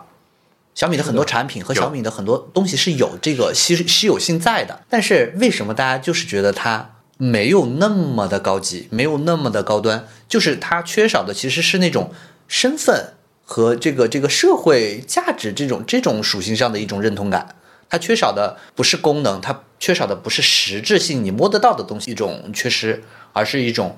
价值这种这种我们说的比较玄学的一些这些这些面子上的一些东西，它社缺少的交货币是这个。接下来我们就来抽丝剥茧聊一下，就是基于小米现在这个时间点，整个市场对它的认知是你没有做成一个高端，起码在手机的这个品类里面。那我们来聊聊到底发生什么事情了。我觉得第一个部分我们可以试着从品牌去聊一聊。其实我们前面提到了小米和红米这两个品牌是伴生而出的这样的关系。那包括我们的粉丝朋友也提到了。红米刚刚杀出来的那个时间点，其实书里面讲到了，是政府对小米当时提了一个要求，说你们能不能通过一些更平价的机器来带动一下我们整个国内手机的产业链。他们接收了政府的这样的一个任务之后，成立的一个当时来讲还不叫单独的品牌的这样的一个业务。那这个业务很明显是相对于小米本身，它起码是一个旗舰机的配置。和一个相对来讲比较贵的售价和红米比的话，红米这个产品出来之后呢，它稀释的人群，嗯，就是我们那会儿聊的，可能是收入更低的，但是它很有可能是在整个互联网的这个圈层里面比较活跃的一帮，比如说这种大学生，甚至高中生这样的一些人。那这样的一些人和小米原来可能能够触达的那种极客的用户圈层是完全不一样的两类人。红米的。相对低端的这个品牌的劣势，稀释了整个小米的品牌的价值。那我觉得这是其中的一个原因。对这个，其实我们刚才也聊到了，就是说这个呃红米这个子品牌的出现，可能一定程度上的，又因为它这个小米红米人本身名字又比较像，一定程度的稀释了小米这个品牌的一个属性。那这里面其实有一个很关键的点，就是其实，在小米一开始的时候，它也不高端。小米小米的产品，你说它在至少在售价上嘛，嗯你其实你一直就没有体现出它的这个高端属性在。，OK，对就是我们当时做，就我我拿我自己举个例子，我们当时做一加产品的时候，小米的产品一直都是一个毛，我比它贵我才叫高端。如果同等同等配置的，我可能做的比它更漂亮，然后外观工艺做的比它再稍微花多多一点钱，然后我比它卖的贵一点，这个东西才叫高端。在听完我们对于小米当前高端化的评价之后，魏提供了一个关于高端的独特视角，来作为核心用户给小米提了提建议。他说，高端之路很简单，就是少出问题，甚至不出问题。他在这背后的思考和理解又是什么？我觉得很简单，就四个字：不出问题。就是你的故障率或者说你的出问题的概率很低，我不需要去操心，因为可能以前对于小米来讲的话，他的想法就是我怎么做一些更好的功能，我怎么去把手机上的卖点打出来，我怎么样最新最潮的技术。但现在如果小米要，或者说不止小米吧，所有的厂商他要往高端走的话，那最大的问题就是让它少出问题，甚至不出问题。iPhone 为什么那么多人使用？就是很多人是被安卓机各种卡慢问题，还 有包括小米十一这一代用户，对吧？已经对这个品牌有些失望了，所以就转而去投向了 iPhone。因为 iOS 虽然说现在也有一些 bug，但是总体来讲的话，它的这个稳定性或者是出问题的概率还是少很多的。所以这种东西是一个非常对单个用户来讲非常主观，但是对于企业内部来说，他们是有一些评价的体系的，可以去通过买点呀、或者是别的方式去追踪到这个出问题的概率。一方面是这个产品本身它的出问题的概率要低，那第二个方面就是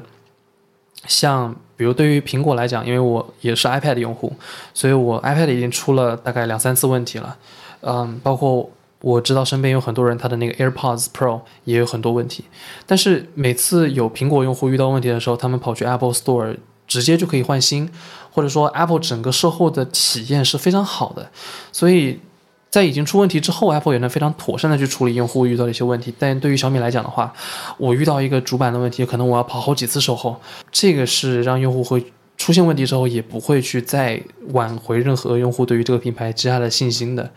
所以小米现在也是欠缺这一点，当然这也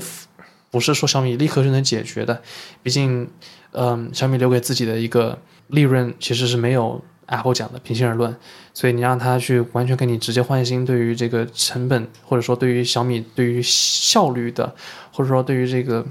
性价比这个呃理念来说是有一点相悖的，但是如果要往高端走的话，这种。售前售后都让用户少出问题，或者出问题之后也能立刻去妥善解决这件事情来说是非常重要的。这个跟小米的双品牌战略是有关系的，就是他们想要把小米和红米拉开来，但是他们需要尽快的把小米和红米这两个品牌拉得更开一点。他们完全可以在红米上延续它这种这种所谓的，一开始发布会前预期控制这个大概百分之八十，然后发布会上给一个百分之一百二的预期，嗯，然后发布之后可能。呃，就是用户拿到手之后，可能预期没那么高，这都是可以的。就对于红米这个品牌，对于年轻化的用户群来说是可以的。但是他们现在因为红米和小米的这个品牌宣发还是没有拉得太开，导致这种品牌的概念并不会完全和小米这个品牌隔离开。就是他们还在小米上延续了这种会给大家吹啊，小米用的技术怎么怎么高端，然后。用户实际拿到手后，我说啊，还是我熟悉的小米，就是那种吹得很高，然后这是用起来还是一般的这种小米，所以这是他们需要去做的。他们要以一种完全不一样的角度去审视小米这个品牌。既然他要往高端走的话，嗯，另外想补充就是刚刚那个初号讲的这种需要仰望一下的这种品牌的存在吧，我觉得它可能会更加符合一种呃增量市场的时候。可能你有一个仰望的品牌会更加有效，但是对于一个存量市场，尤其是这种手机这种充分竞争的市场，而且还有一种品牌重建的时候，呃，要想立刻让这个品牌有一种仰望的感觉，不太现实，而且可能投入的成本和产出是不太匹配的。比如说，你现在对于现在的那个造车新势力，它的品牌形象塑造，你可以让它稍微往高端一些，去建设，但是对于小米这种已经发了很多代手机、做了很多年的品牌来讲，让它突然往上去打，可能还是相对难的。当人们谈起小米，雷军似乎是与这家公司半生的另一面。虽然过去和现在他们以竞争的逻辑也请过不少代言人，但雷军毫无疑问就是小米最重要的代言人。作为科技界和投资界的顶级大佬，雷军在米粉面前从来都是温文尔雅、平易近人。这种形象客观上拉近了小米品牌与用户之间的距离，但反过来是不是也成为了部分小米探索高端之路的阻碍？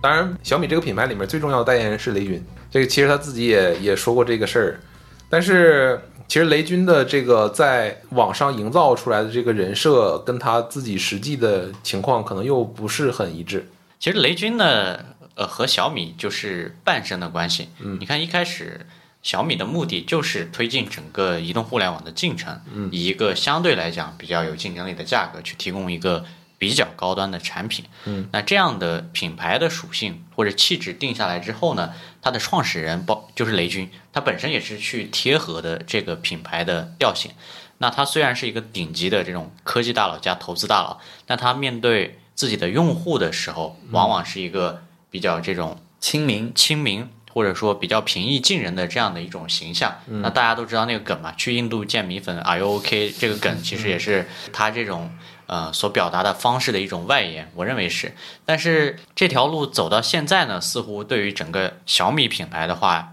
成了一种束缚。就其实拿几这几个品牌，同样是跟品牌强相关的几个 IP 来说好了，呃，乔布斯跟苹果，对吧？嗯。罗永浩，哪怕是罗永浩跟锤子这些一比，其实每个人的这个这个特特性非常明显的就反映到了这些品牌甚至于产品之上，所以会导致说，因为他本人的这种过于平易近人。而导致说，大家对他的产品也是觉得说，这是我触手可及的。当你触手可及，你就天然的缺少了那种稀缺性和你的这种我的这种仰望的这种属性了。而且他好像没有性格和态度，就是他没有这种附加价值在他的品牌里面。其实，哪怕从就 Redmi 那一边，我你会发现 那个人给的感觉都都很明显。Redmi 这个这个品牌就是拆分独立出来之后，从红米变成 Redmi 之后啊，嗯，他一直想扮演一个千元机的这种进攻者的角色嘛，破局者吧？啊，对，破局者或者叫进攻者吧。嗯所以你看 PR 或者公关的团队给给他的老板包装出来的这种这种角色，在微博上面的表现来看，也是有一个比较鲜明的个性，嗯啊，在身上的。对，对对，你总能找到他的标签。如果说我们现在再去找标签，我们来说这个呃人设的话，其实你确实很难给他给雷总一个比较合适的一个一个语言，就。是因为因为用户是懒的，我们都是懒的，我们总是在记一个人的时候就是给他标签化，但是我们现在就是找不到这样的一个标签化了以后，可能就是因为他的这样，导致于说最高领导人没有一个很明确的准则的时候，嗯，后面再去做事情。呃，反而也没有这样的一条脉络了，没有对方向了。所以他每次给我们看到的产品的营销的页面也好，它的发布会也好，它包括它做出来的一个呃产品的视频也好，嗯，我们会发现就是说酷炫是酷炫，但是每一代每一代都不一样。传递出来的这个这个这个内容，在酷炫完之后，并没有留下一个非常深的印象。那其实我们现在回顾看一下，就是大家印象中小米关于小米的广告片儿，我不知道大家能记到是记到是哪一条。但是如果我们一说苹果那个耳机、那个 iPad Pro，包括早年的 iPhone 的这个一些片段，其实你印象是非常深刻的。哎，那我说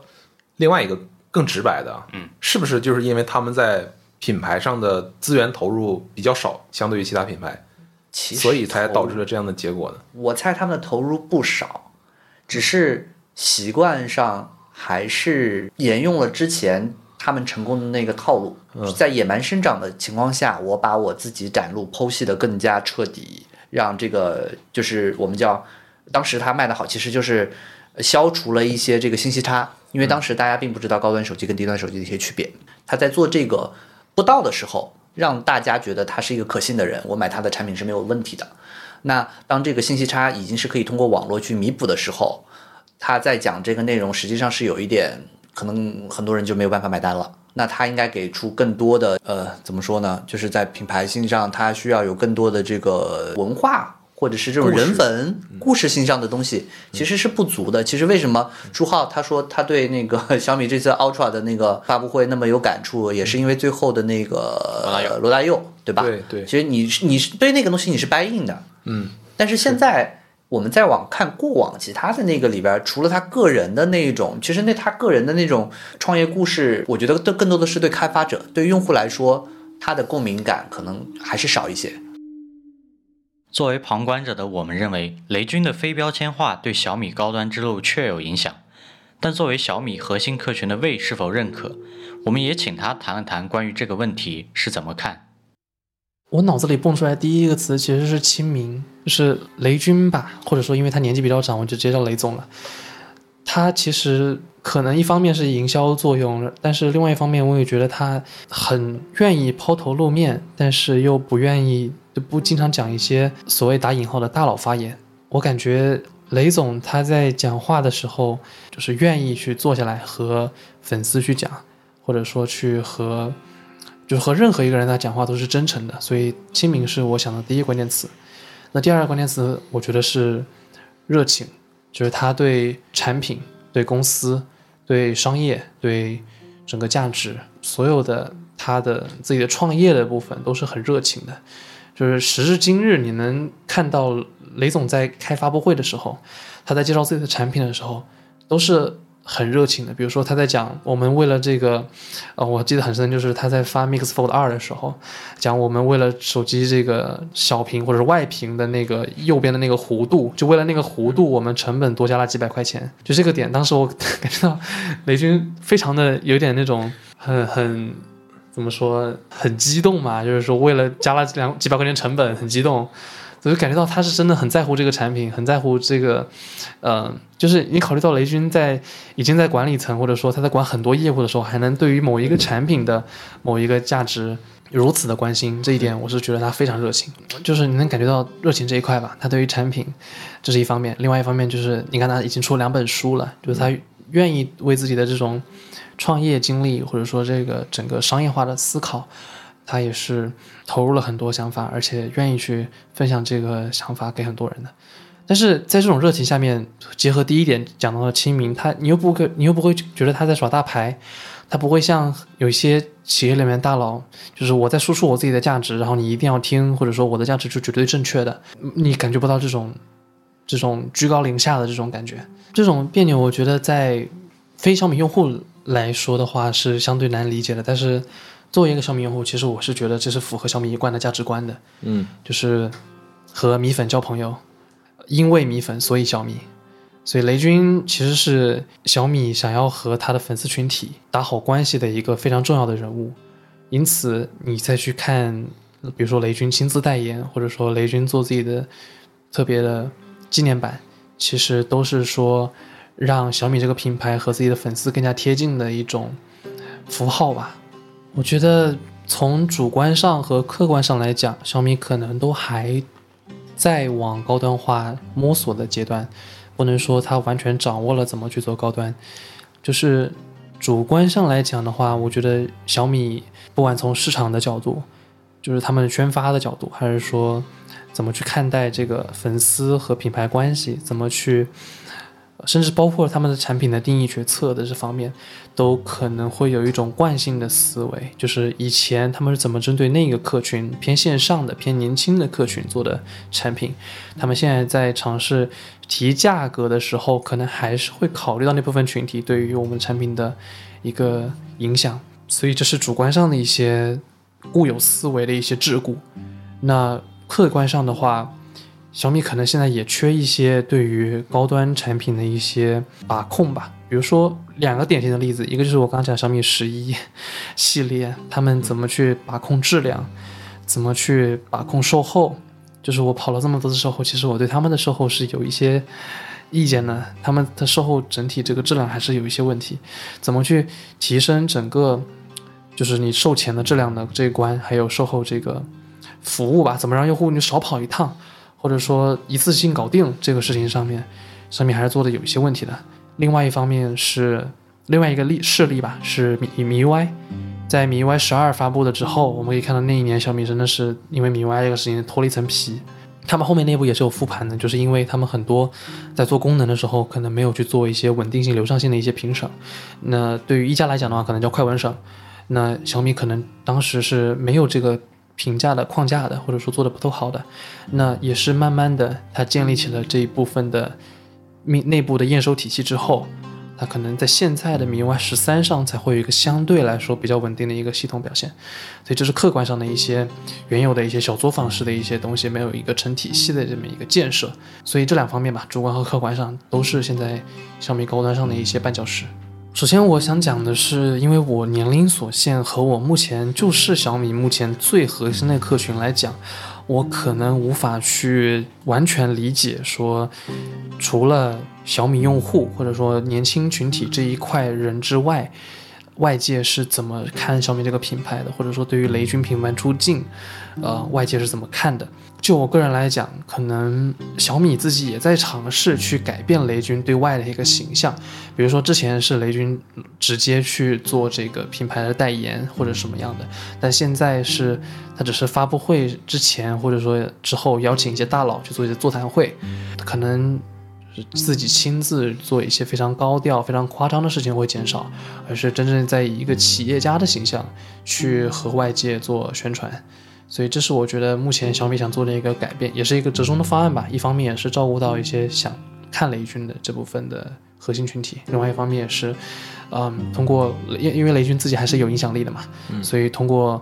雷总的这种企业家形象的转变，去拉一些，呃，可能是年龄稍大一些的客群的一些认同，或者说去加深对他们的影响。议题的最后，我们想聊聊作为小米起点的米 UI。作为曾经国产定制 ROM 的天花板，米 UI 到底还是不是小米的核心竞争力？我们录播课之前的讨论认为，米 UI 在小米创业的前几年是绝对的竞争力，而友商逐渐发力之后，它的优势似乎在一点一点被抹平。要回答这个问题，我们不妨请比我们三个更加资深的小米用户魏来谈谈他的思考。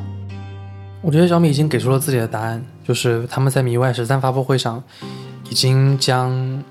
米 UI。本身至于手机这块的重要性给弱化了，而是强调一个互联的体验，就是除了手机之外，还有平板，还有折叠屏，还有电视，还有他们的主呃音箱。在考虑这个问题的时候，我会考虑到，假如我现在不用小米了，不用米 UI 了，我换了别的手机之后，我现在现有的这些非常想当然的，比如说小爱同学，比如说小米的一些生态的服务，我怎么去找一个替代方案？就比如现在很现实的，因为小爱同学他提供了这个，呃，他有一个系统内建的课程表。那据我了解，目前安卓厂商别的几个安卓厂商和这个 iOS 都是没有系统内的课程表的。那我从小爱同学这个内建的课程表这个体系中迁出去是有。一些是呃成本的，比如说现在我在小爱同学里面建了我的课程表，那我可以直接问小爱同学我明天的课是什么，然后我小爱同学能直接告诉我明天的课程。如果你是接入一个第三方的课程表的话，它可能和这个系统的云助手的绑定就会很差。那第二点也是，比如说小爱同学他和这个系统的智能家居和我家里的那些家电，它是有一些深度联动的，我可以直接跟小爱同学讲，小爱同学开灯，小爱同学开门，对吧？但是如果换了别的手机，可能就会比较难做。我当然我知道 iOS 上你可以通过一些快捷指令的方式，你去跟小爱同学那个米家 APP 去，呃，传这个指令。但是我觉得相比于小爱同学只说在小米手机上直接喊，是会有一定的增加的一些成本的。简而言之，就是现在你让我说单单小米手机上的米 UI 这一个东西，它对我的这种留存的价值大不大？可能确实不大。一方面就是，如果你在还在用别的小米设备，你在用了小米的那个流转，或者说叫小米妙享这个服务，还有米家这些服务，还有小爱同学，你和他们的这些小米的已有的服务去深度绑定之后，你是很难再走出来的。第二个点就是，因为我可能已经从很很早的时候就是。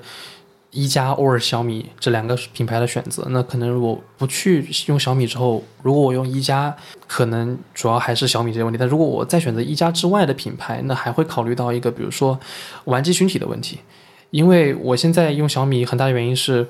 米 UI 有还是有很大一部分，虽然可能就是大众关注度稍微少了一些，但是很多时候你要解决一些米 UI 官方没有解决的问题的时候，你可以通过这些第三方的。啊，玩机群体去找到解决方案，比如说，呃，米 UI 现在通知栏、装饰栏上的通呃图标怎么去隐藏一部分，对吧？官方是没有做这个功能的，但是我可以通过玩家群体去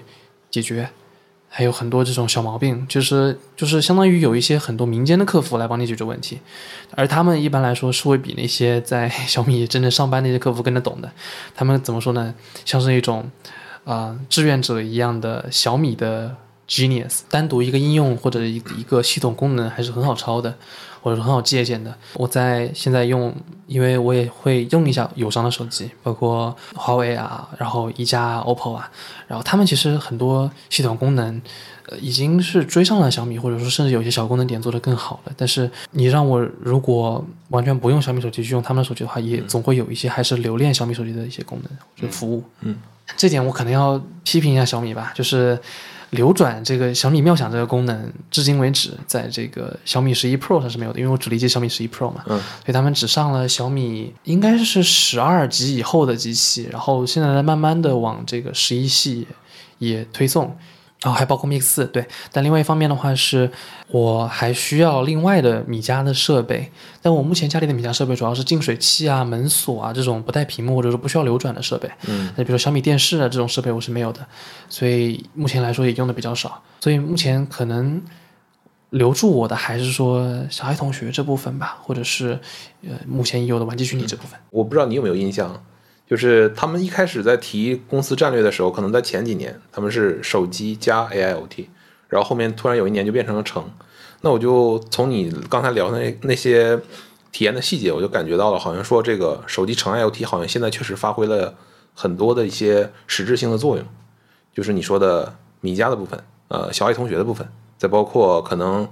呃，我说实话，可能关于我为什么要问你关于流转和妙想中心这部分，我觉得这个地方就属于是目前可能小米的一个短板，因为它在这块虽然说在 IoT 的布局其实很早的，但它布局的一般都是弱连接的一些设备，像是你刚才说的呃小家电这些东西，但是真正核心的那些，你像那个 iPad 和华为。他们在做流转的时候，呃，一开始瞄准的其实是自己家的那些大屏设备，这个地方可能我觉得小米可能还是现在目前这个阶段还是稍微弱一点。嗯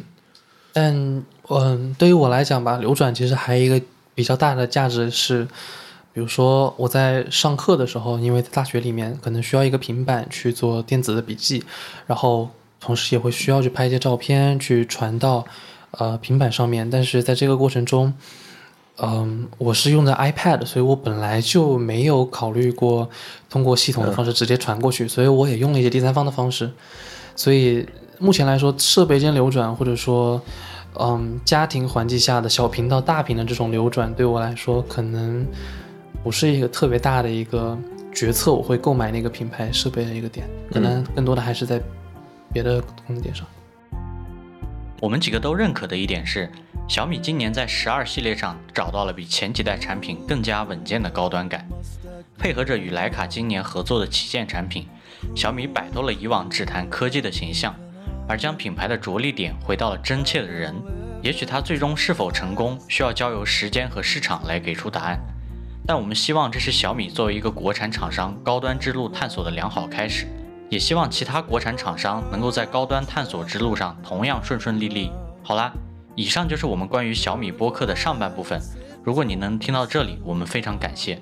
也欢迎大家在评论区来和我们谈谈你与小米的故事和思考等等。这里是两颗皮蛋的零号，我们下期再见，拜拜。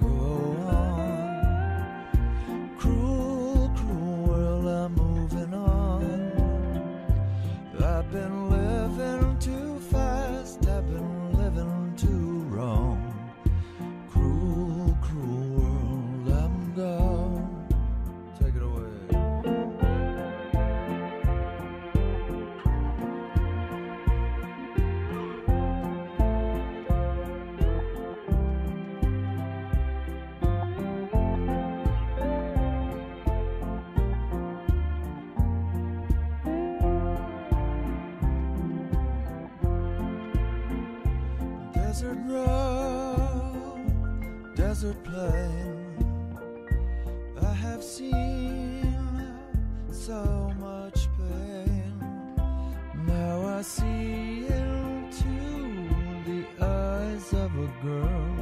No more, no more cruel world. On a dusty trail, I saw vapor light.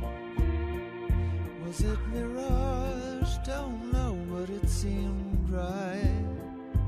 I felt mission, I felt trust. I knew then that I must go to her, away from this cruel world.